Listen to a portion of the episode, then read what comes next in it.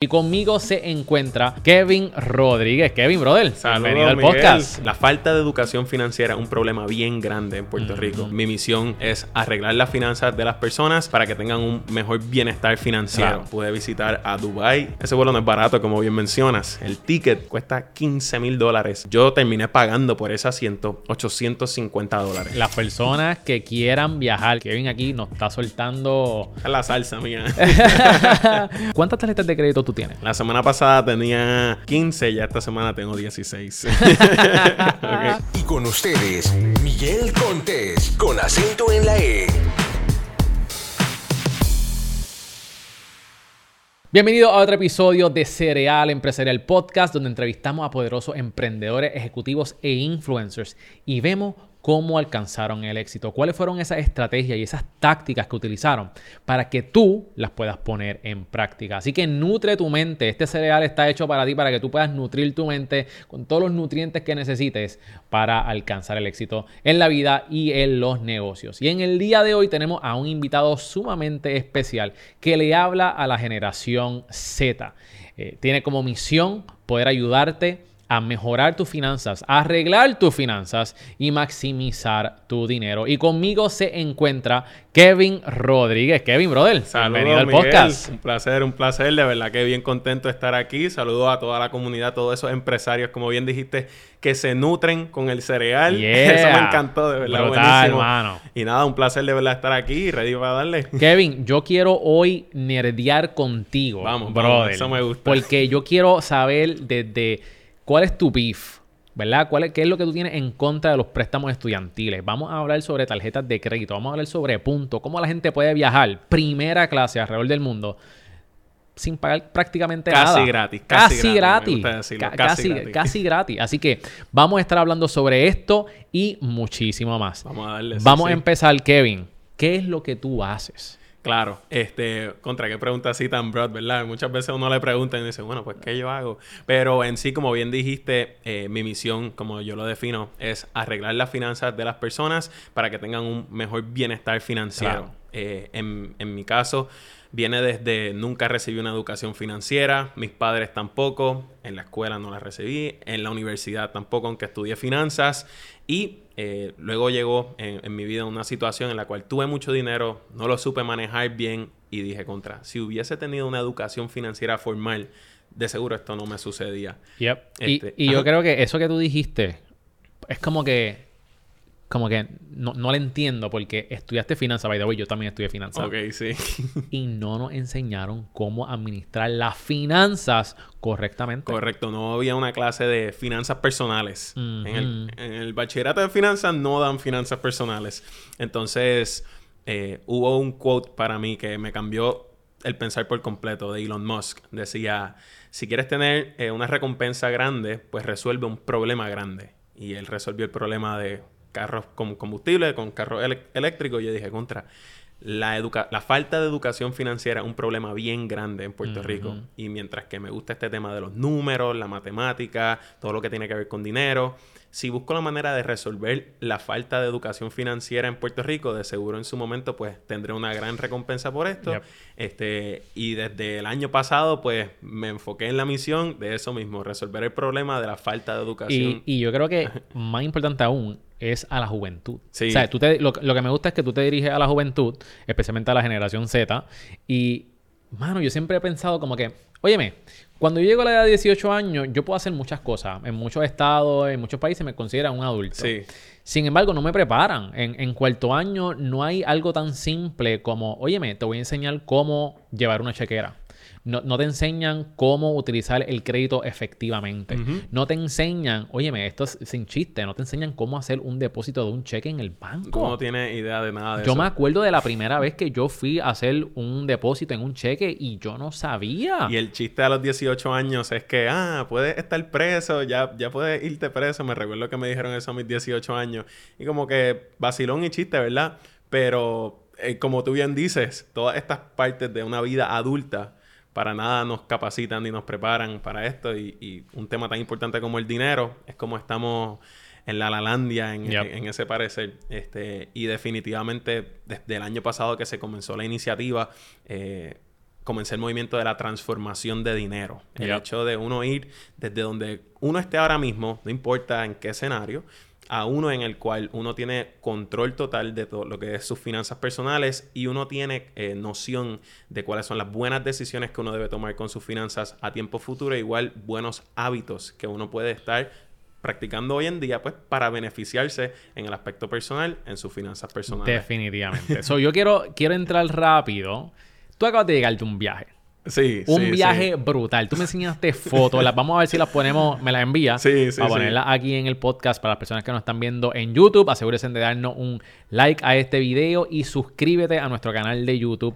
Y si nos estás escuchando en Apple Podcast o en Spotify, asegúrate de suscribirnos para que puedas ver las imágenes que vamos a poner a continuación.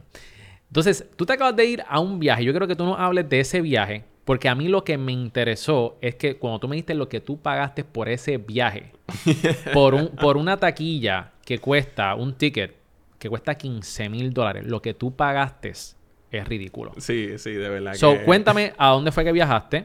Vamos a hablar sobre cómo conseguiste ese viaje, qué fue lo que pagaste y todas las cosas que hiciste por allá. Pues mira, eh, vamos a hablar de todo eso, pero bien importante destacar que todo esto fue posible eh, gracias a dos cosas. Número uno, que yo tuve mi transformación de dinero. No solamente hago el procedimiento pues, para otras personas, sino que también lo que hago lo aplico. Y estos son algunos de, de los beneficios de poder yo haber transformado mi dinero. Igual que pude hacer esto gracias a diferentes hábitos, lo que, lo que recién acabo de decir, hábitos pequeños que uno puede practicar, como por ejemplo en mi caso fue usar mi tarjeta de crédito para todas mis transacciones desde más de ya dos, tres años y siempre cuando la uso, la pago, la uso, la pago. Así acumulé pues miles de puntos Ajá. este, y pude hacer esto una realidad. Ok, el viaje. Mira, septiembre 30 fue que salí de Puerto Rico y regresé a Puerto Rico en octubre 11. Son un total de 12 días en los cuales pude visitar a Dubai y Qatar este, dentro de esos 12 días. Y cuando estábamos hablando fuera de cámara me preguntaste, ¿qué fue lo más que te gustó del viaje? Y yo, y pues, y es lo que le he contestado a todo el mundo. Ajá. He dicho, el viaje. No solamente fue estar en Dubai, ver la torre más grande del mundo, ir al acuario de Atlantis, este, ¿qué más no hice? Abu Dhabi, a Ferrari Road, la mezquita, o sea, hice tantas cosas, pero lo más que me gustó fue el viaje. Porque como bien mencionas, eh, mi viaje de ida, el de llegar hacia Dubai, fue desde Washington hasta Dubai, un viaje de 13 horas. Y ese viaje lo pude hacer por el First Class de Emirates. Eh, estamos hablando de un avión que tiene una barra atrás. Ahí te voy a mandar la foto ajá. para que la ponga. Ponla ahí. tiene también un baño para darte una ducha, ¿ok? No es como que un baño cualquiera, un baño que tiene 5 minutos de agua fría o caliente para darte una ducha, ellos le llaman el spa room. Este, ¿y qué no tiene? Tiene lo que es como un menú a la carte, que en cualquier momento del viaje tú puedes pedir cualquier plato y estamos hablando desde filete miñón hasta rabos de langosta, hasta caviar, o sea, Lo que tú- lo que se te antoje. lo que tú quieras. Este, eso sí, ese vuelo no es barato, como bien mencionas. El ticket, si vamos a la página de Emirates, cuesta 15 mil dólares ese asiento. Y yo terminé pagando por ese asiento 850 dólares, que era el tax nada más del vuelo. Eso es nada. En comparación a, a los Eso 15 mil es dólares. nada. Porque solamente pagaste los taxes. Correcto, solo pagué los taxes y eh, otra porción en puntos de tarjetas de crédito. Eh, que esa porción fueron 160 mil puntos. eh, que podemos aquí, como tú bien dijiste al principio, Vamos a nerdear. nerdear. No, vamos, vamos a nerdear para que la gente sepa qué es la que hay Para de que- verdad. claro, claro, Y que entiendan estos conceptos. Este, pues mira, eh, si te lo explico desde un punto bien macro, las compañías de tarjetas de crédito, igual las aerolíneas y las cadenas de hoteles tienen lo que son programas de recompensas eh, que ya vienen siendo en puntos o en millas, millas con aerolíneas, puntos con hoteles y las, las tarjetas de crédito. ¿Qué sucede? Para mi sorpresa, hace un año yo no conocía esto a- al nivel que lo conozco hoy en día. O sea que esto es, esto es como que tú te metiste a esto recientemente. Yo hice una redención hace como unos dos o tres años. Transferí mis puntos una vez, viajé mi primer vuelo business class y fue como que qué brutal. Pero no fue hasta el año pasado que yo me puse a investigar adecuadamente y, y encontré, pues, número uno, ¿por qué estas cosas suceden? ¿Por qué es que es posible que yo pueda hacer un viaje de 15 mil dólares solo pagando 850? Porque de seguro, por, ot- por un lado, yo estoy ganando. Pero esto es como quien dice un zero-sum game. Hay alguien que está perdiendo por otro lado. La aerolínea no está cobrando los 15 mil dólares que usualmente cobran. ¿Ves? Y entonces ahí me puse a investigar un poco por qué esto es posible, cómo es que funciona todo esto. Y mira, para explicártelo de la manera más simple y sencilla. Cuando tú y yo usamos una tarjeta de crédito y compramos, por ejemplo, este micrófono, nos cuesta 100 dólares. Yo hago el swipe de la tarjeta, pero esta compañía no recibe los 100 dólares. El dinero se divide de diferentes maneras. Ellos seguramente van a recibir como un 96% de la transacción de los 100 dólares. Y ese otro 4% lo va a recibir la compañía de la tarjeta de crédito. Eso es lo que se le llama un transaction fee o un merchant fee. ¿Qué pasa? Piensa tú que tú eres Chase, American Express, Citi, Capital One tú no solamente haces dinero de los intereses de las personas, sino tú haces dinero también de los swipes. Porque cada vez que hay un swipe, tú coges ese 2%, 3%, 4%. Y entonces, ¿qué sucede? Estas compañías cogen y le dicen a clientes como a ti y a mí, nos dicen, mira, si usas esa tarjeta de crédito, te vamos a devolver un 1% para atrás de la transacción, un 2%. ¿Y de dónde sale ese por ciento? Pues de ese 4 que ellos cogen, ellos dicen, pues, contra Miguel, déjame darte dos. Y yo me quedo con dos y tú te quedas con dos. Y así es como, en teoría, uno acumula estos puntos, porque ellos te lo devuelven en forma de puntos. ¿Qué sucede? Estos puntos, pues claro, yo voy acumulando recompensa y yo tengo diferentes opciones para redimirlo. La manera más básica que uno redime lo que este beneficio, vamos a llamarle un punto, es un punto equivale a un centavo. Ok, aquí para muchas personas puede que la cabeza le empiece a dar vueltas. Pero sigue, sigue, sigue. Estamos bien, estamos bien. un punto es un centavo. ¿Ok? So, yo gasto un dólar, yo tengo 100 puntos. Mm, eh, tú gastas un dólar, tú tienes un punto. Y ese ah, un punto es un centavo. Veo, técnicamente un por ciento. Ok, un por ciento, claro, Y claro, hay tarjetas que te ofrecen 1.5%, 2%, 3, 4, 5, este, que podemos nerdear en eso también. Pero aquí quiero que veamos y discutamos redimir este punto. Porque este punto, de nuevo, tengo la opción de redimirlo un punto, un centavo. Y esto es lo mínimo que yo quiero redimir a este punto yo pudiese redimirlo por menos. ¿Cómo? Pues por ejemplo, yo puedo usar el punto y usarlo como statement credit para mi balance que tengo que pagar de mi tarjeta de crédito. Pero muchas veces me van a dar que si punto 8 centavos, punto 5. Y realmente no me conviene porque yo también tengo la opción de redimirlo a un punto un centavo haciendo lo que es la función de cashback. Muchas veces en, el portal de la tarjeta de crédito, ah, retira este dinero a tu cuenta bancaria. Pues eso, de nuevo, un punto un centavo. Ahora, ¿qué pasa? Depende de la tarjeta de crédito que tengas, depende pues con quién sea que estés creando esta relación y las opciones que ellos te den para transferir estos puntos, pues tú puedes posiblemente tener la opción de redimir este punto a un punto por dos centavos, técnicamente duplicando eh, lo que sería un centavo, o por tres centavos, o por cuatro, por cinco, o por como 15 en mi caso, que fue, no, yo creo que fue como 23 centavos. Por... Sí, yo cogí un montón. So, cada punto yo lo redimí por 23 centavos por punto, es que se llama la métrica. Para, para ese vuelo de 15 mil dólares. Anda pal. Y entonces, pues, ahí es donde eh, entramos a este espacio que se llama eh, Aspirational Travel. Lo que es el concepto, pues, de uno tener estos viajes aspiracionales, que la realidad es que en efectivo sería bastante difícil hacerlo, pero se hace posible a través de estos puntos y estos programas de transferencia. Escuchen, las personas que quieran viajar, que les guste viajar. Kevin aquí nos está soltando... la salsa mía. ok, so yo quiero... Estoy utilizando mi tarjeta de crédito que, by the way, eh, a mí, ¿verdad? Misconception, siempre me dijeron, mira, la deuda es mala, las tarjetas de, crédito son malas. Y por mucho tiempo, y no fue hasta hace poco que yo empecé a utilizar tarjeta de, crédito porque entonces empecé a ver el beneficio de las tarjetas de crédito si tienes la conciencia correcta y la educación la correcta. Educación correcta. Correcta. Te voy a dar un ejemplo. yo saqué recientemente una tarjeta que yo quería. Ok. y es la tarjeta de Chase eh, Inc. Business Preferred. Ok, brutal. Esa es mi esa es mi tarjeta de crédito más reciente que yo saqué. Y te voy a decir por qué la saqué. Porque entonces yo empecé a averiguar esto de los puntos, de que, ok, si yo compro algo, me están dando en vez de uno por uno, me están dando por tres, por cuatro, por cinco, ¿verdad? En cuestión de puntos, y que los puedo redimir en, en hoteles, etcétera. Y además de los otros beneficios que te da una tarjeta de crédito, te da seguridad. Tienes más seguridad que una tarjeta de débito. Eso yo creo que para mí es lo más importante. Eso, eso, eso. Te clonean la tarjeta, te la roban, la usan tú no tienes que pelear con el banco y entrar en este proceso de disputa de 60, 90 días para que te devuelvan el dinero. No, tú dices, mira, eh, compañía de tarjeta de crédito, anoche perdí mi tarjeta, mira estas transacciones, no fui yo. Y ellos te las borran y ya. Y ya, y se acabó. eso Eso, te lo- eso- eso es una de las cosas que te da peace of mind cuando tienes tarjeta de crédito. Ahora bien, yo quería esta tarjeta de crédito, esta, porque eh, vi, yo tengo una agencia de publicidad y yo le compro los Anuncio. anuncios a mis clientes. Y viste lo del 3X Pues, ¿qué pasa? Pues yo dije, espérate, esta tarjeta me está dando tres puntos por cada dólar que yo invierto en lo que es publicidad como Facebook, Google, shipping, cosas que tengan que ver del negocio.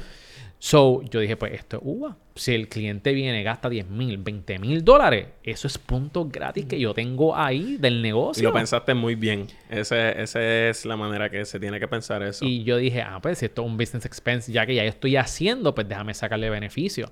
Y con eso he acumulado puntos. ¿Y llegaste ya al bono de entrada? Sí, ya yo Eso- cogí eso ese. es e- e- importante. Ese es importante. Eso es Explícale un importante. poquito a las personas qué es el bono de entrada. Claro. Este, mira. Cada vez que uno saca una tarjeta de crédito, muchas veces las compañías de las tarjetas de crédito tienen diferentes promociones porque ellos tienen que atraer al cliente de alguna manera u otra. Y de la forma que lo están haciendo, o la, la nueva novedad, que digo nueva, pero esto seguramente lleva ya más de 10 años, es que ofrecen lo que son bonos de entrada cuando tú solicitas estas tarjetas de crédito y ellos te aceptan. Ahora, estos bonos de entrada son en forma de gasto por recompensa un poco más alta. ¿A qué me explico? En el caso, por ejemplo, de esa tarjeta, tengo entendido, el bono de entrada es 100 mil puntos, que un punto, un centavo, eso representa mil dólares. Al gastar tus primeros 8 mil dólares dentro de 60 días, si no me equivoco, 90 Creo que días. eran 15 mil. 15 mil que tenías que gastar. Creo que sí. Bueno, Y creo que eran 150 mil, no estoy seguro. Em, Pero es más o menos, e- ese es como que. claro, claro que sí. y entonces, pues, hay de todo. Esto, esto se ve en las tarjetas de crédito personales y también en las de negocio. Entonces, vamos, 100% honesto aquí. Eso es una de las estrategias que yo utilizo para poder acumular muchos puntos. Porque cada vez que saco una tarjeta de crédito, no me es factible si estoy pagando un annual fee o si aunque sea gratis, pero no aprovecho ese bono de entrada. ¿Ves? Este, y entonces hay muchas cosas que uno debe de saber porque es como que, ok, pues no puedo estar sacando muchas tarjetas de crédito porque eso a la larga me daña por las indagaciones mi crédito personal. Claro. Pero sí es bastante estratégico, que esto es algo que hago, tener como un calendario anual, decir como que, ok, cada dos a tres meses pudiese sacar una, ¿cuál voy a sacar?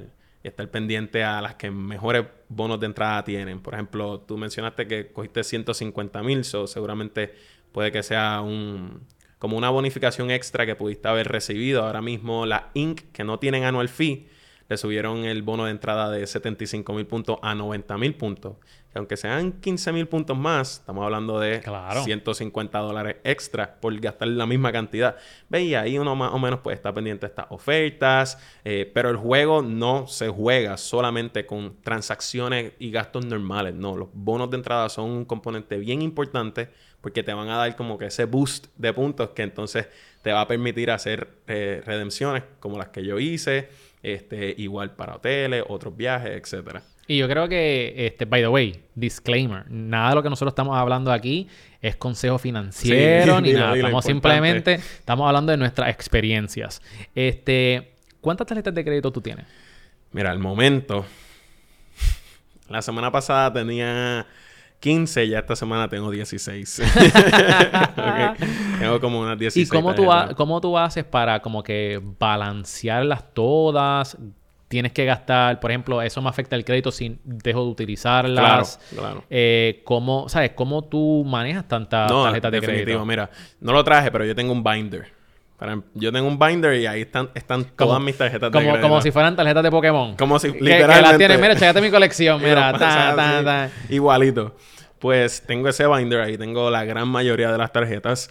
Eh, y casi todas mis tarjetas son los que se llaman como que drawer cards. ¿A qué me refiero? Son tarjetas que tú usas, les coges el bono de entrada y luego las mandas a la gaveta, al drawer.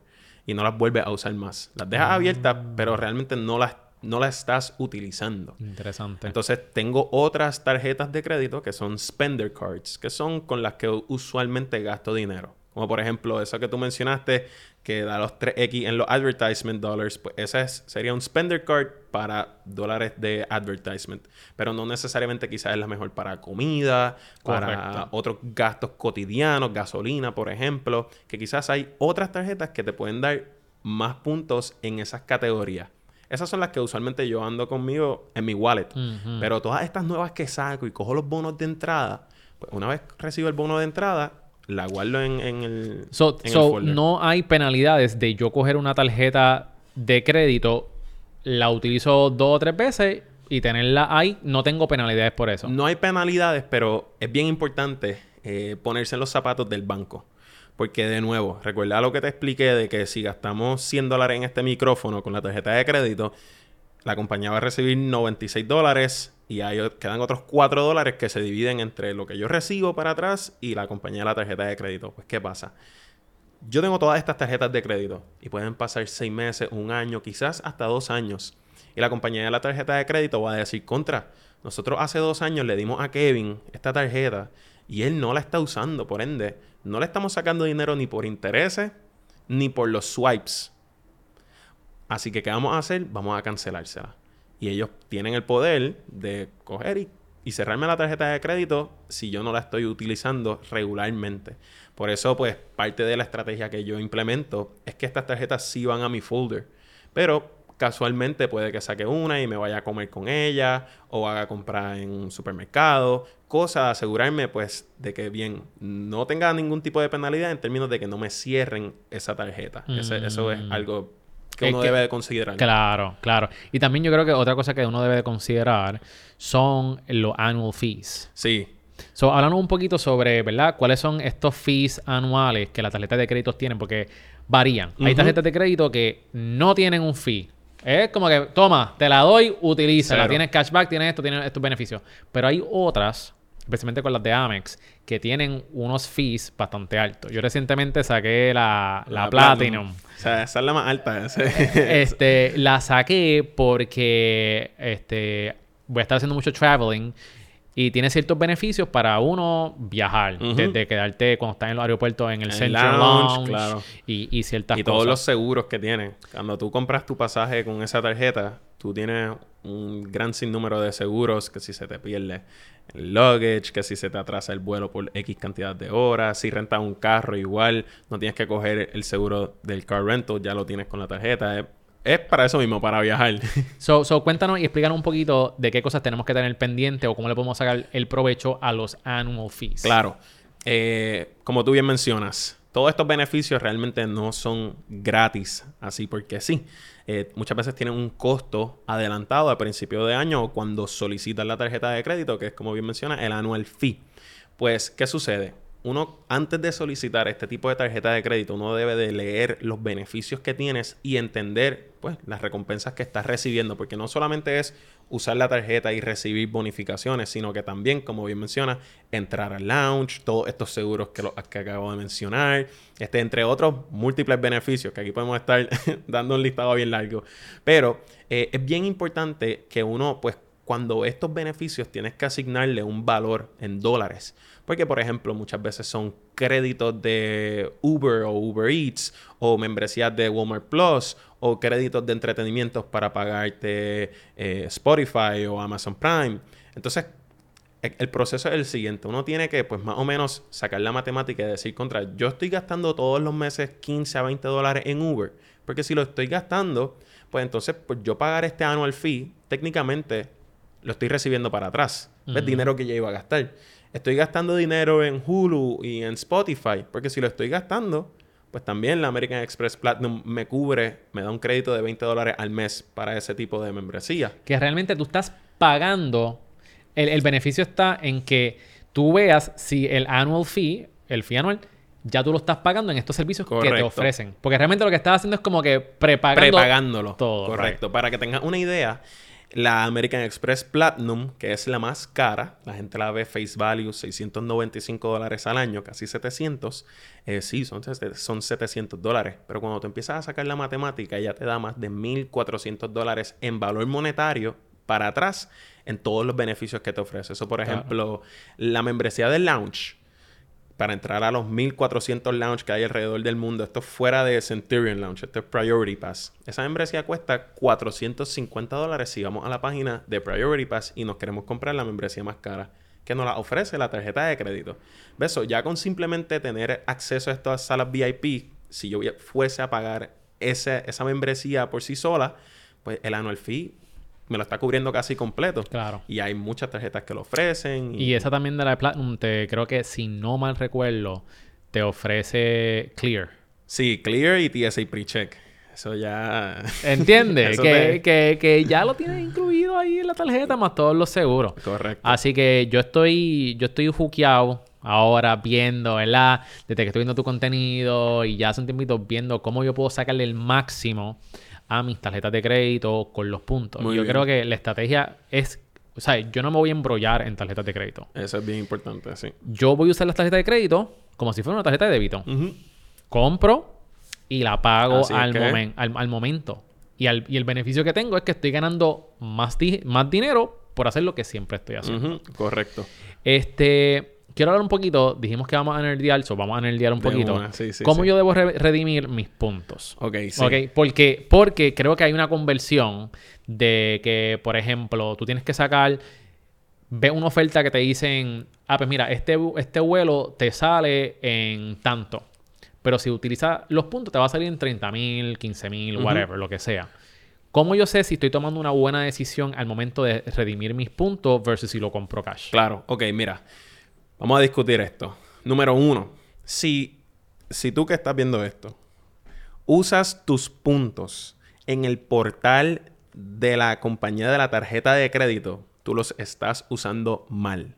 Es decir, si usas los puntos de Chase dentro del portal de Chase, los estás usando mal. Si usas los de Amex dentro del portal de Amex, los estás usando mal. Ok, ok. Ok, y aquí te voy a explicar, pues, la matemática detrás de todo esto. Asumamos que nuestro vuelo cuesta 300 dólares. Si nosotros vamos a la página, el travel portal de Chase o de Amex o de sitio de Capital One, nos va a salir el vuelo, 300 dólares. Y entonces nos va a salir también la opción de pagarlo en puntos. A ver, te voy a preguntar a ti. Ok, ok. okay necesito que hagas matemática aquí. no me pongas en el spot yo haciendo matemática aquí en vivo en el podcast. No, mira, mira. Dale. Cuesta 300 dólares. Ok en Google Flights y en el portal de todas estas compañías. Y en puntos te cuesta, o sea, ¿cuánto te costaría en puntos si es el formato de redención básico que ofrecen todos estos portales, que es uno a uno? Si fuese un punto, un centavo, ¿cuántos puntos necesitaríamos para pagar este vuelo de 300 dólares? 30 mil. 30 mil. Llegaste rápido, correcto. correcto, 30 mil puntos. Y podemos pensar, contra, Estamos usando nuestros puntos para este viaje que me costaría 300 dólares y, y nos va a salir gratis. Solamente vamos a pagar el tax porque estamos usando los 30 mil puntos. Pero ¿qué significa eso? Que usaste los puntos uno a uno. Era exactamente lo mismo que si lo cogías cashback a tu cuenta de banco. Lo que significa que no le sacaste más a esos puntos cuando posiblemente tenías la alternativa de si hacerlo. ¿Cómo? A través de lo que se llaman los transfer partners decir, los socios de transferencia que tienen todas estas cuatro compañías de tarjetas de crédito. De nuevo, Capital One, City, Chase y American Express. Esos cuatro. No me pregunten, PenFed, pues, bancos locales. Ellos no tienen esos portales. La, gran mayoría de los portales que tienen estos cuatro, estas cuatro compañías, igual también Build, que es otra extra para los que son bien nerdos que están viendo esto. No dijo Build, pues Build también. Este, y entonces, ¿qué sucede? Estas compañías, eh, aerolíneas y hoteles, ¿ok? Ya no son las compañías de las tarjetas de crédito. Aerolíneas y hoteles, ellos tienen lo que se llaman eh, Saver Awards o Award Availability, que son diferentes vuelos o diferentes estadías que ponen unos precios especiales con el propósito de que las personas que tienen millas y puntos puedan buquear esos vuelos y de cierta manera le saquen más de un punto o un centavo cuando redimen eh, en esas rutas. Y ahí es donde realmente nosotros queremos usar nuestros puntos. Por ende, cuando vamos a redimir puntos, hay una cosa bien importante. Y es que queremos ser lo más flexible posible. Estamos, aquí estamos haciendo referencia a que en el calendario, nosotros primero vemos el calendario y vemos las disponibilidades que hay en términos de dónde más barato me puede salir. No es como que, ok, yo quiero viajar el 23 de diciembre y regresar el 3 de enero. Claro. Ah, pues déjame buscar el round trip aquí. No, ahí seguramente eh, no estás aplicando eso de ser flexible, por ende no necesariamente vas a encontrar el mejor vuelo, la mejor oportunidad. Entonces, eso es paso uno. Paso dos es que uno tiene que conocer, y aquí estamos nerdeando, ¿ok? Dale, dale, dale. dale. Uno tiene que, que saber que cada aerolínea no es su propia aerolínea y punto. No. Hay diferentes alianzas que existen entre muchas aerolíneas. Está One World, está este, eh, Star Alliance. ¿Qué sucede? Que mientras que yo pudiese buscar un vuelo, por ejemplo, en Delta, que me cuesta los mismos 300 dólares el mismo vuelo, y en Delta mismo me dice que en puntos son 30 mil puntos también, pues yo puedo estar como que contra, pues es lo mismo que hacerlo en el portal a, a que hacerlo en Delta. Pero adivina qué. Y esto es un ejemplo verídico que lo discutí el martes pasado con mis miembros, con, con los estudiantes de mi programa. Este, en Virgin Atlantic, que es socio de la misma alianza de Delta, tú puedes buscar desde San Juan hasta Denver, que era el vuelo que estábamos buscando, este, y aparece el mismo vuelo de Delta. Lo único que en puntos aparece un poco más barato. Aparecía como en 25 mil puntos. O ya de ahí hay como un pequeño arbitrage. Ah, contra. Si lo buqueo por este tercero, el mismo vuelo de Delta, me sale más barato. Y entonces aquí es que llega la gran pregunta contra. Pero es que yo no tengo millas de Virgin Atlantic. Yo no tengo puntos allá. Pero adivina qué. Chase, American Express, City, Capital One, todos te permiten transferir a Delta. No, no todos a Delta, pero la gran mayoría a Delta. Pero también te permiten transferir a Virgin Atlantic. Eso es tan sencillo como tener una cuenta de Virgin Atlantic con tu Gmail, creas una cuenta, Ajá, transfieres ajá. los puntos para allá y puedes buquear este viaje de Delta un poco más barato en puntos. Brutal. Ahora, todavía no ha terminado. Ok, ok, Todavía no ha terminado. Porque estos, eh, o sea, los portales de American Express, Chase, muchas veces tienen diferentes ofertas de bonificaciones.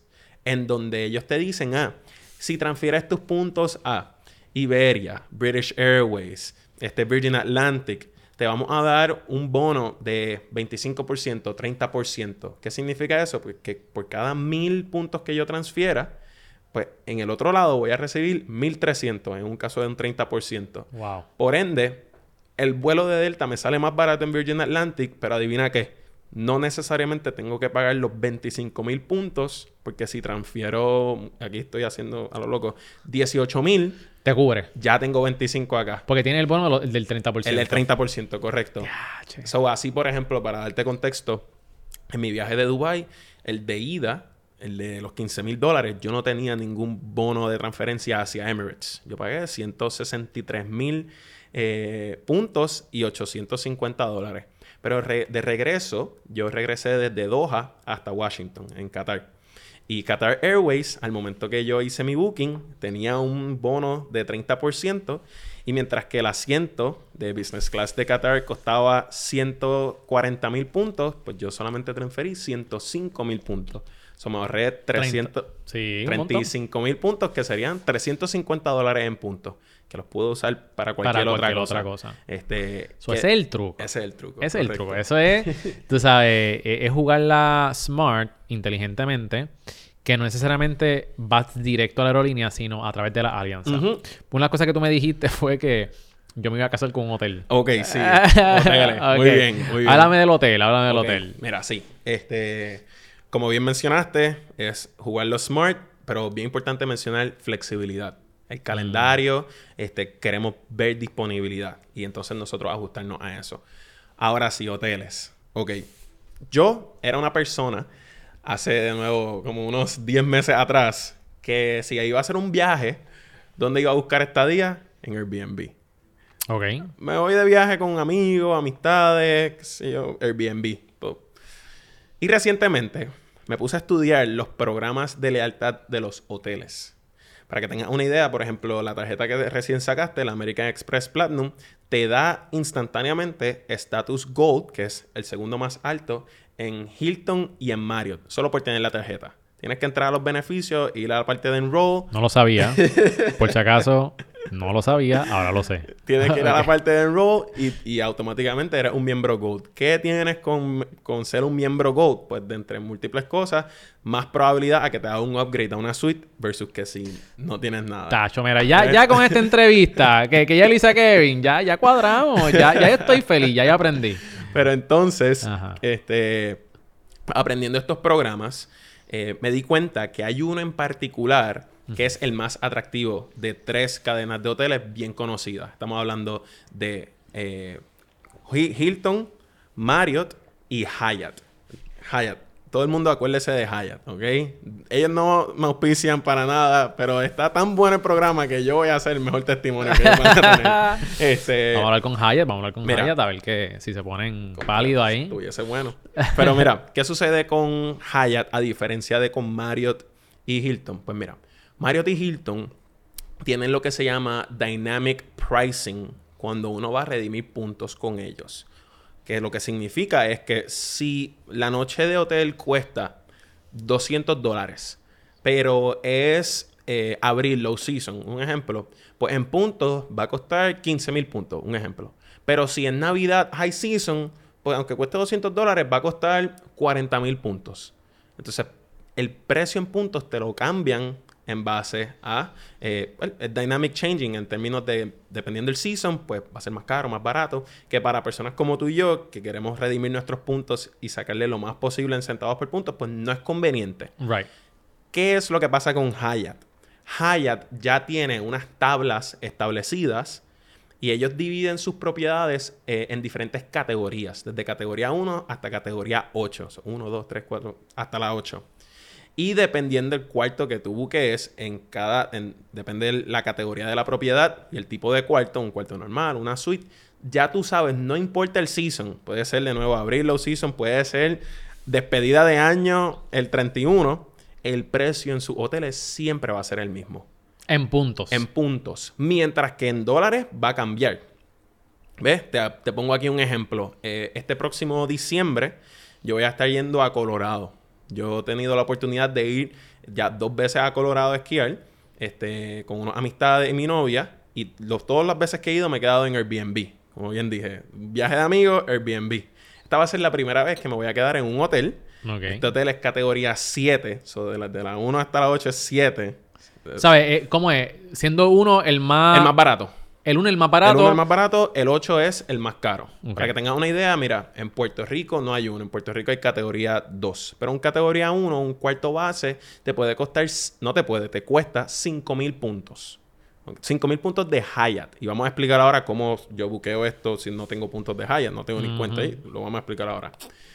Para, eh, y también para que tengas contexto, eh, el mejor categoría 1 alrededor del mundo, este, uno que está en Bali. So, por ejemplo, yo pudiese buscar la manera de conseguir eh, el viaje hasta- hacia Bali en punto y después el Hyatt categoría 1 son 5 mil puntos en la noche, es como si fuese 50 dólares en la noche. Y si yo cojo un bono de entrada como el que tú cogiste, ¿cuántas noches no te puedes quedar en Bali? Te puedes quedar como tres semanas allí. En serio. A ese nivel, sí.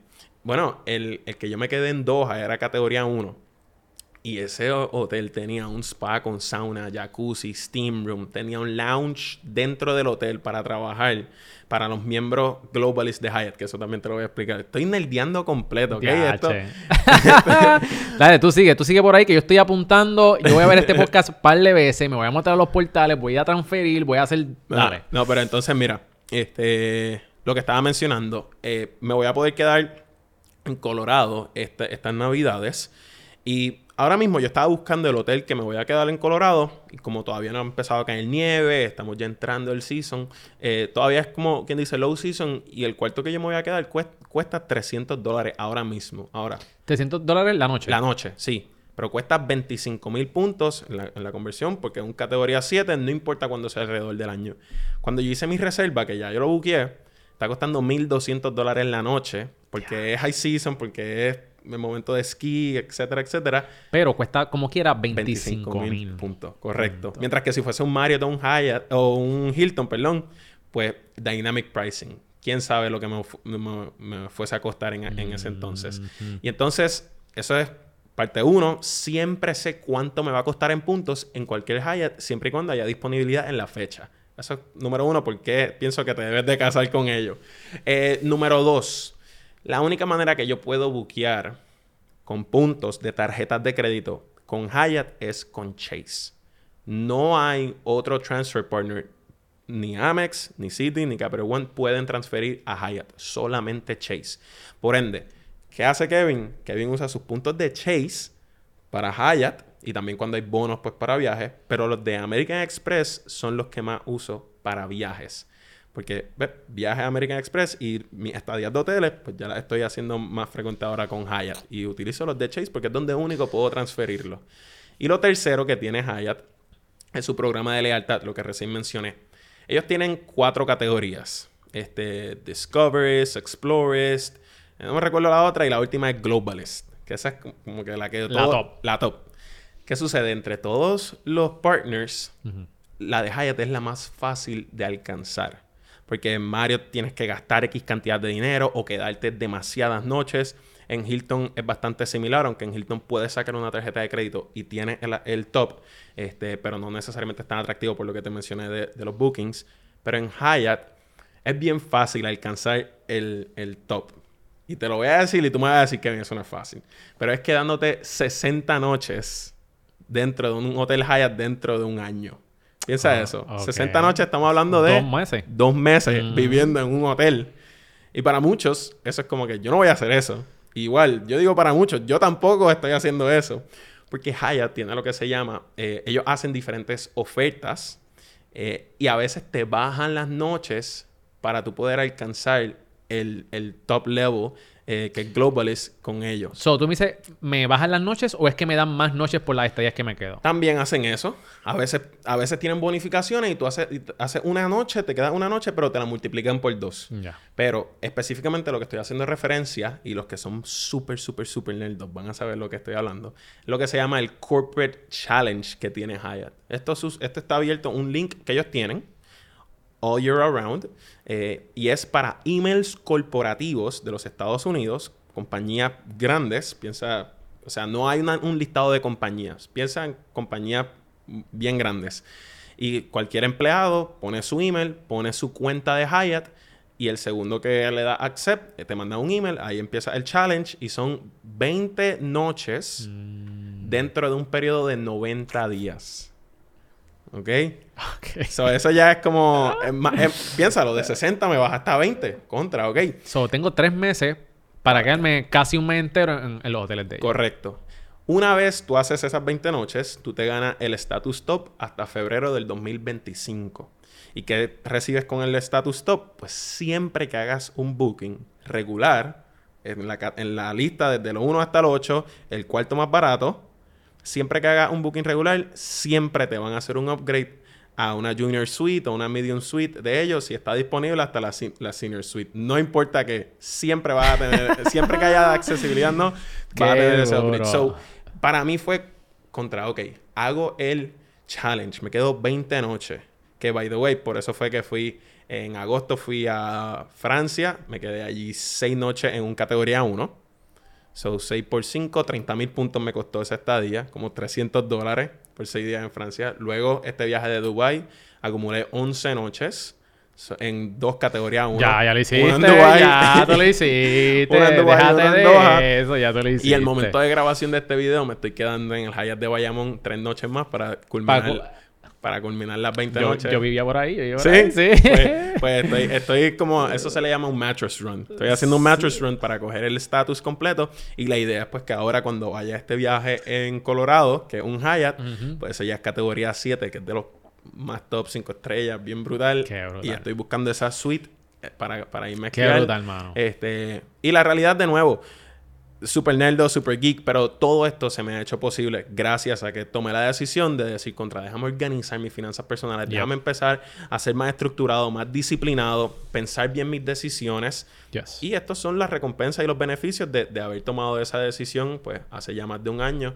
Este, y no y, o sea, tengo que decirlo, no soy la única persona que le ha sacado beneficio a esto. Tengo estudiantes que nunca en su vida habían ido a Europa, hicieron un two-week Europe tour de ciudad en ciudad, de ciudad en ciudad, todo con los puntos de tarjetas de crédito. Tenemos que hablar, Kevin, dame la información, cómo yo me meto a ese grupo, cómo yo me meto a ese grupo, Kevin. Mira, este, la realidad, y, y, y lo voy aquí a explicar, todo el mundo me escribe, ayúdame, ¿qué tarjeta escojo? Vamos a hacer una mentoría, etcétera, etcétera, etcétera. Y hace un año, pues yo ofrecía el servicio de mentoría uno a uno.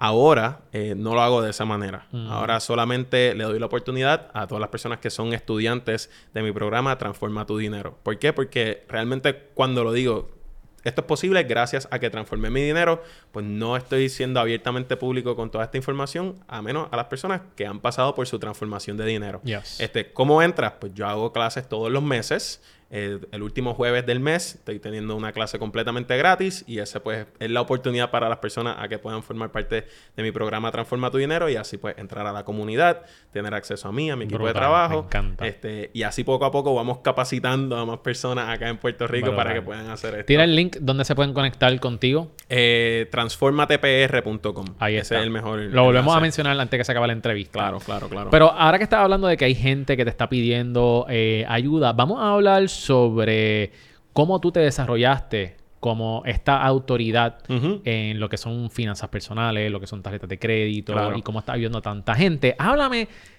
sobre TikTok. Ok, Ok, sí. tú estás explotado en TikTok. Em, realmente Instagram, TikTok, pero TikTok le, o sea, le estoy mirando, con mi equipo de trabajo lo estamos mirando cada vez más y más y más, porque es el lugar como la meca de donde están todos los jóvenes, en la realidad. Exacto, Eh, exacto. Porque sí. tú estás llegando a la generación Z especialmente. Es que mira la manera que yo lo veo. Mientras más joven uno se educa, más tiempo uno tiene para implementar toda esa educación y tomar mejores decisiones. Correcto. Hay personas en Facebook que me siguen, en Instagram también, pues, millennials y un poquito más mayores, vamos. Este, y sucede siempre una de dos cosas. La primera es que dicen, eso es un chamaco, yo no le voy a hacer caso. Yo llevo haciendo mis cosas ya de X manera, ¿para qué le voy a hacer caso? Y la segunda es que dicen, contra, si hubiese sabido esto hace mucho tiempo Ujú. atrás, las decisiones que hubiese tomado fuesen muy diferentes. Y mientras que, y esto yo lo saqué de Ramit Sethi, un autor eh, de finanzas personales, dice, el mejor momento para empezar es cuando uno es joven, pero el segundo mejor momento es ahora, que eso, que eso es muy cierto. Eh, sí veo mucho beneficio en que si me enfoco en todos estos jóvenes, personas de mi edad, 20, 21, 22, 23, eh, definitivamente, si yo estoy logrando estas cosas a esta edad, y esto es simplemente conocimiento, ¿no? Piensa todas las cosas que las personas de mi misma edad pudiesen estar haciendo de nuevo con ese conocimiento. So, sí, TikTok. So, so, ¿cómo, cómo, ¿Cómo explotaste en TikTok? ¿Cuál fue tu primer video? ¿Sabes? ¿Cómo tú llegaste a que tanta gente te siguiera en las redes sociales? Mira, hace, te voy a decir, específicamente septiembre del año pasado, ya yo estaba este, en Instagram como en 35 mil seguidores, en TikTok quizás como en 5 mil seguidores más o menos. Y esto desde publicar todos los días, desde junio, junio, julio, agosto, publicar todos los días, todos los días, todos los días, estaba empezando a traer reach, buen engagement.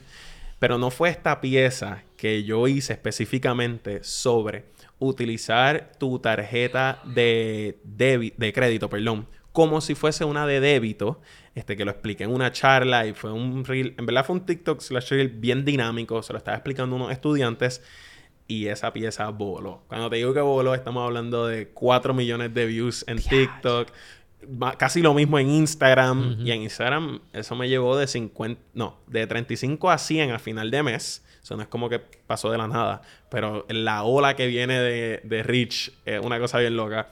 Y en TikTok me llevó como desde 5 mil, ha hecho como hasta casi 70 mil seguidores en, De un solo reel. de un solo, esa es una sola pieza, correcto. Wow. Eh, y después de ahí fue como contra. Ahora tenemos esta responsabilidad social de, de seguir llevando el mensaje. Este, y claro está, no parar, no bajarle para nada. Este, y desde ahí nunca se ha parado de publicar todos los días consistentemente. Qué brutal. Sí. Eh, ¿Sabes? Eres una autoridad en lo que hace, eres el referente para este tipo de información. ¿Qué estrategia estás utilizando ahora mismo para seguir creciendo tanto en las redes sociales? Porque una de las cosas que dijiste, una es publicar todos los días. Sí. So, yo creo que la consistencia es clave. Es ¿Qué otra estrategia le puedes decir a, esta- a, todas nos- a todos nosotros que estamos haciendo, a estos creadores de contenido o personas que tienen negocio? ¿Cómo yo puedo llevar mi contenido, en adición a la consistencia, a otro nivel? Mira, eh, si, su- si supieses que esto es como una conversación que tengo todas las semanas con mi equipo de, de- sí, mi equipo de todas las redes sociales, porque de cierta manera, pues yo soy bien database, so yo estoy pendiente a mucho KPI. El reach, el engagement, cuál porcentaje de engagement tenemos en las páginas, a cuántas cuentas le estamos llegando todos los meses. Eh, y mientras que he visto muchas fluctuaciones, la realidad del caso es que hay dos elementos bien importantes que te van a ayudar a poder seguir creciendo. Y lo estoy experimentando ahora porque tuve un periodo que mi cuenta estuvo como que flatline y ahora ¡pop! empezó a coger como que empezó a- a, a- a seguir creciendo. Vamos, que la realidad del caso, si no estás creciendo, te estás encogiendo. Y punto. No hay un punto medio. If you're not growing, you're shrinking. Este, y eso fue pues bastante fuerte para mí porque de nuevo hubo un tiempo que estaba flat. So, yo me decía, yo no estoy flat, yo estoy encogiéndome, yo tengo que buscar crecimiento. Este, and it came down to two things. Número uno, interacciones con tu comunidad. Eso es bien importante. Tienes que escuchar a las personas que te siguen, a todos los mensajes que te escriben, los comentarios. Si te están pidiendo contenido de tarjetas de crédito, ¿para qué le voy a hacer contenido de inversiones? Correcto. Si me están pidiendo otra cosa, ¿no? Escuchar a la comunidad y darle lo que ellos te están pidiendo. Y lo, y lo segundo, que se me hizo también bien difícil como que llegar a esta conclusión, es ser lo más tú posible. ¿Y a qué me refiero con esto? Mano, sea auténtico. Este, tú tienes una personalidad, yo tengo una personalidad y por mucho tiempo se me estaba haciendo difícil demostrar mi personalidad en las redes sociales. Ahora cogí TikTok, empecé a hacer videos de visuales, voiceovers, y todo el mundo me está diciendo, brother, qué brutal, se ve que es otro tipo de contenido, te ves que eres tú, como que... Y realmente pues ahora estoy viendo que la estrategia en sí, de nuevo, es escuchar a la comunidad, darle lo que ellos piden y ser lo más eh, orgánico posible, o sea, sí, lo más tú posible, ser, ser tu propia personalidad y no tener que estar fingiendo dentro ¿Y, de y cómo, cómo nosotros como creadores de contenido podemos encontrar nuestra personalidad? Porque quizás vemos, te vemos a ti y decimos, ah, pues lo queremos hacer como Kevin. Vemos y vemos a, a tanta gente que está haciendo un buen trabajo. Pero ¿cómo nosotros podemos encontrar esa voz dentro de nosotros? Dentro. ¿Cuál fue tu proceso? En mi, en, en mi caso fue este, realizar que tenía una destreza en particular. ¿Qué destreza? Que sacaba tiempo para investigar mucha información. Y pues a base de eso, pues quizás sabía qué decir, cómo decirlo. Mientras que, pues de- en mi caso también leo mucho. Yo, yo soy una persona que lo publicaba mucho en las redes, ya no lo estoy publicando tanto, pero por las mañanas mis 15, 20 minutos de lectura son vital. cruciales. Ya estoy tocando casi dos libros al mes. Al principio de año estaba en un libro al mes. Ves que, que en mi caso fue quizás como que toda esta información que estoy constantemente consumiendo me ayudó a sumar a parte de mi personalidad en términos de pues quizás sé yo tener un porte fun pero serio y, y saber Y de tú- temas pero tú pensabas en un momento dado que tú estabas fingiendo. No fingiendo, pero por ejemplo, a ver, una, una cosa bien grande para mí, la manera que yo hablo. Cuando yo empecé en televisión en el 2021, a mí me dieron unas clases de dicción, de hablar correctamente y decir las palabras, versus de hablarte así, como que, que es la que hay, exacto. Este, y no es que estaba fingiendo, pero sí que cada vez que hablaba, contra, siempre estoy pendiente a mi dicción, a decir estas cosas así, perfecto, la S, la R, la L, la D. Mucha gente no dice, o sea, no pronuncian esas letras de la manera adecuada en términos de español, porque el léxico puertorriqueño, eso, eso no está mal, y yo lo entiendo. Correcto. Pero, por ejemplo, cuando hago estos voiceovers de TikTok, yo me voy a hablar como puertorriqueño, como yo, como hablo con mis amigos, como hablo a veces cuando juego PlayStation, si es que juego, ¿ves? Y ahí, por ejemplo, diferentes rasgos de mi personalidad que enseño de esa manera, que es como quizás no cogerlo tan en serio, el hecho de las redes sociales, y poquito a poco no te estás ni siquiera dando cuenta y estás demostrando más de quién tú eres. Y yo creo que eso de nuevo pues me ha ayudado mucho y también hace a que el trabajo no se sienta como trabajo, que te lo disfrutes, que, que sea parte pues de diferentes interacciones que haces en las redes sociales, porque al final, míralo, esto, esto lo dice Russell Bronson, esto es un big party, esto es una fiesta, las redes sociales son una fiesta. Y yo quiero estar en la fiesta más cool. So, no es que tengo que ser el más cool, pero sí, sí, sí, poco a poco pues me suelto como yo soy y comienzo a ser el alma de la fiesta, pues Exacto. Traffic Secrets, Eh, eh, eh, mira, eso, eso que tú dices es bien importante y yo tuve, yo puedo decir quizás una revelación bien recientemente con eso. Cuando tú eres auténtico, right? So, nosotros nos dividimos en tres partes, lo que es tu espíritu, tu alma y lo que es tu físico, tu cuerpo. Cuando alguien habla y es auténtico, es como que cuando habla sale dentro de ti, eh, eh, es, tu espíritu, los dones que tú tienes dentro de ti, tú conectas con la gente. Es algo que no, no sé ni cómo explicártelo, pero es como que cuando, cuando tú hablas, de, podemos decir, del corazón, de tu autenticidad, ¿verdad? De tu espíritu, tú puedes conectar con otra persona. Muy cierto. Y cuando tú hablas de esa manera, hay algo que reacciona de, la otra persona, como que algo brinca dentro de ti. Dices, wow, y esas son las personas que te cautivan al momento de hablar. Son las personas que cuando, cuando hablan, todo el mundo está súper enfocado súper atento. Hay, hay algo que en el, uno de los libros más recientes que leí se llama Hook Point. Buenísimo.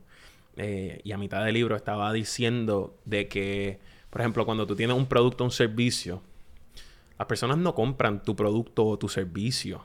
Las personas realmente les importa más quizás tu misión y el porqué de ese producto y de ese servicio. Y si, por ejemplo, tú no sabes articular tu porqué, tú no lo tienes claro. Yo era, por ejemplo, la persona que mi equipo de contenido me decía, Kevin, pero tenemos que explicar el porqué y, y se iban como que esta línea bien motivacional slash espiritual y yo decía como que, mira, al final del día es falta de educación financiera. Para mí es falta de educación financiera, pero el segundo que dijeron como que, mira, o sea, el segundo que leí eso decía, al final del día las personas ven más tu misión y el porqué de, de, tú, de que tú haces las cosas. Y si tú no articulas eso, si tú no presentas eso, porque al principio, o sea, hubo un principio que tú empezaste por una razón en específico, si tú no lo articulas bien, de nuevo, no te van a comprar a ti, no te van a escuchar a ti, no te van a ver a ti, ni tu servicio, ni tu producto. Este, y yo creo que, aunque no lo mencioné, eso también es algo bien importante. Aunque suene cliché, define tu porqué y que eso sea, de cierta manera, aunque lo repitas mucho, lo que constantemente están mencionando, porque es auténtico, es tu historia, fue, por la fue la razón por la cual comenzaste. Este, y definitivamente eso ayuda muchísimo. Definitivo, porque cuando tú... Yo lo veo como que, mira, hay diferentes fast food. Son fast food, pero son diferentes marcas. Y lo mismo pasa con los creadores de contenido. Hay diferentes creadores de contenido que están hablando sobre lo mismo. Pero lo que son la misión, los valores de esa persona, hace que diferentes personas conecten con ellos. Yo hago un podcast de entrevistas de emprendedores. Pero sabes qué? Y hay un montón de gente que entrevista a otros emprendedores, pero nadie lo hace como yo. Y yo conecto con cierta ciertas personas. Y otras personas que tienen su público. Yo tengo mi público. Y de eso se trata. Yo creo que hay espacio y, ¿verdad? y hay, hay pastel para todo el mundo en, esta industria. Kevin, vamos a entrar a la sesión de la O donde tienes que pensar rápido y escoger entre esto y lo otro. ¿Estás listo? Vamos arriba, vamos arriba, vamos a darle. Más importante en una pareja, inteligente o graciosa. Inteligencia. ¿Dinero o tiempo libre? Tiempo libre. ¿Ahorrar o invertir? Invertir. ¿Hamburgers o pasta? Pasta. ¿Tacos o pizza? Taco. ¿Honestidad de la honestidad o los sentimientos de la otra persona? Honestidad. Ok. ¿Cómo te instala el papel de toilet? ¿Lo instalas por encima o por la parte de atrás? Por encima. Muy bien. Eh, ¿The Rock o Kevin Hart? Kevin Hart. Muy bien. Ese fue el primer round. Muy bien. Ese... Ahí tenemos el primer round. Vamos ahora para el segundo round. Estas son un poquito más difíciles. ¿Siempre llega el 10 minutos tarde o 45 minutos temprano? 45 minutos temprano. Que todas tus camisas sean dos sizes más grandes o un size más pequeña. Un size más pequeño. Vivir sin internet o vivir sin calentador de agua ni, eh, ni agua. Espérate.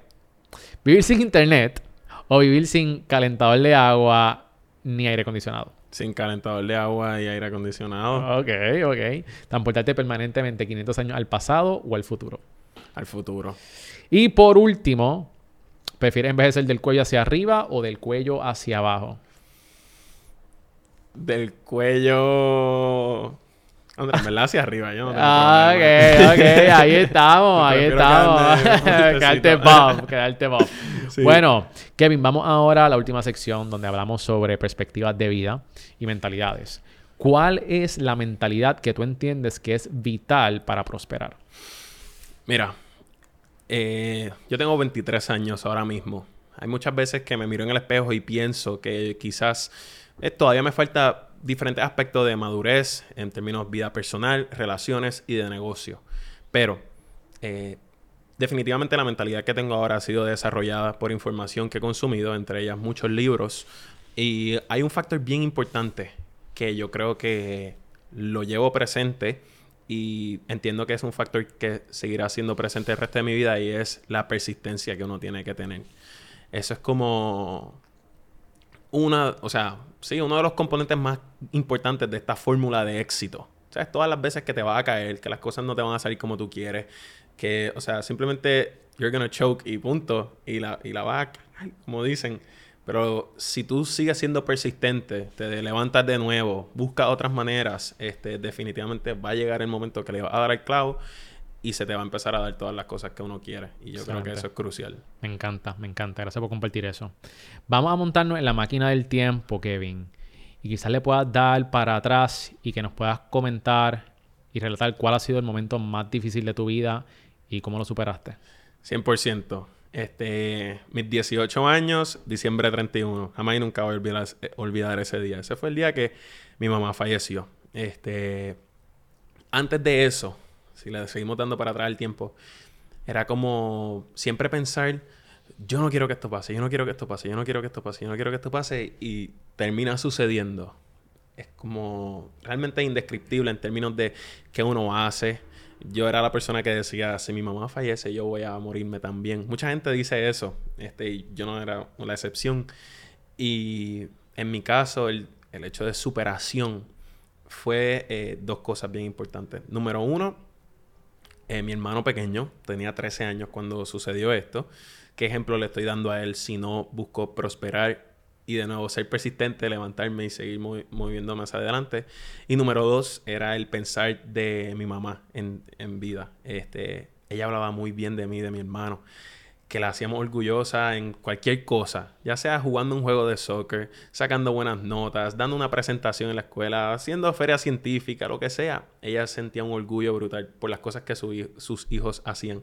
Y en mi caso fue, bueno, no tengo de otra que seguir buscando hacer orgulloso, orgullosa, exacto, a mi mamá.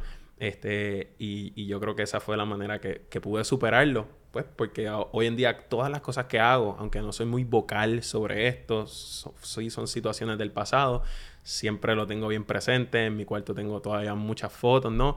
Me despierto y digo, ma, esto es para ti, como que estamos dándole duro, mucha persistencia, este, y mi hermano lo estoy guiando por un camino correcto, como que me voy a asegurar de que si yo estoy buscando emprender, eh, aunque él quiera hacer un trabajo, lo que él quiera hacer, ¿no? Pero que tome las mejores decisiones con sus finanzas, este, asegurarme de darle las mismas oportunidades que yo tuve, este, y si esa ha sido la manera. Bueno, gracias por compartir eso con nosotros, por ser valiente, tomar, tomar ese rol, porque sé que la pérdida de, la madre de uno, mano, no, no es fácil. Y por siempre, eh, Hernández, tu mamá, va a vivir en nuestros corazones muy querida. Gracias, gracias. En nuestra isla del encanto. Eso vale mucho, brother. Así que, este, gracias por compartir eso con nosotros. Claro, claro. Kevin, por último. Cuenta. ¿Cuál es tu por qué? Porque tú te levantas todos los días para dar lo mejor de ti. Te lo voy a decir de esta manera.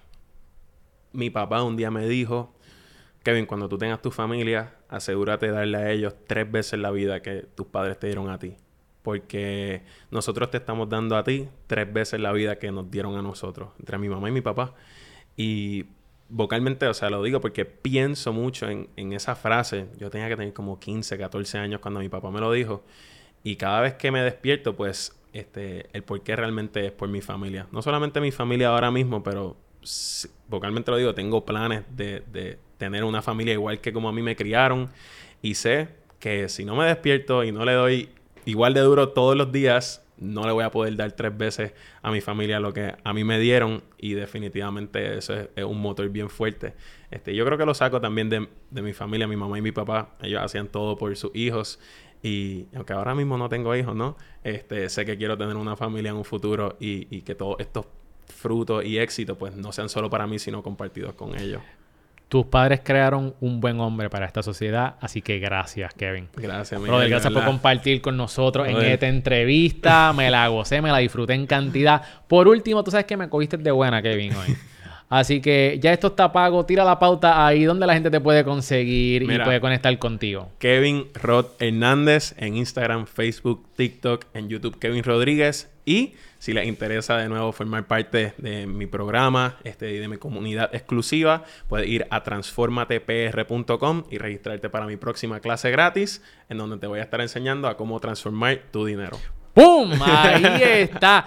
Kevin, te tengo que tener porque me, me faltaron temas. Claro. Me faltamos Vamos, temas. Tienes que volver y vamos a hablar de, de cosas bien chéveres. Así Claro que, que sí, Miguel. gracias por eso. Gracias. Bueno, mi gente, si te gustó este contenido y lo estás viendo a través de YouTube, asegúrate de darle subscribe, suscríbete a este canal y dale a la campanita para que tú veas otras entrevistas sumamente poderosas con poderosos emprendedores, ejecutivos e influencers. Así que suscríbete si estás en Apple Podcast o Spotify, asegúrate de suscribirte a nuestro canal y dejan una reseña de 5 estrellas comentándonos cómo este podcast te ha ayudado. Si hiciste una propuesta porque escuchaste algo, una idea dentro de este podcast, déjanoslo saber, escríbenos y ponte en comunicación con nosotros. Sígueme en las redes sociales. Estamos tirando unos clips que tú no te vas a querer perder. Contenido exclusivo allí, así que sígueme. Y la mejor manera de ponerte en contacto conmigo es a través de Instagram como Miguel Contes.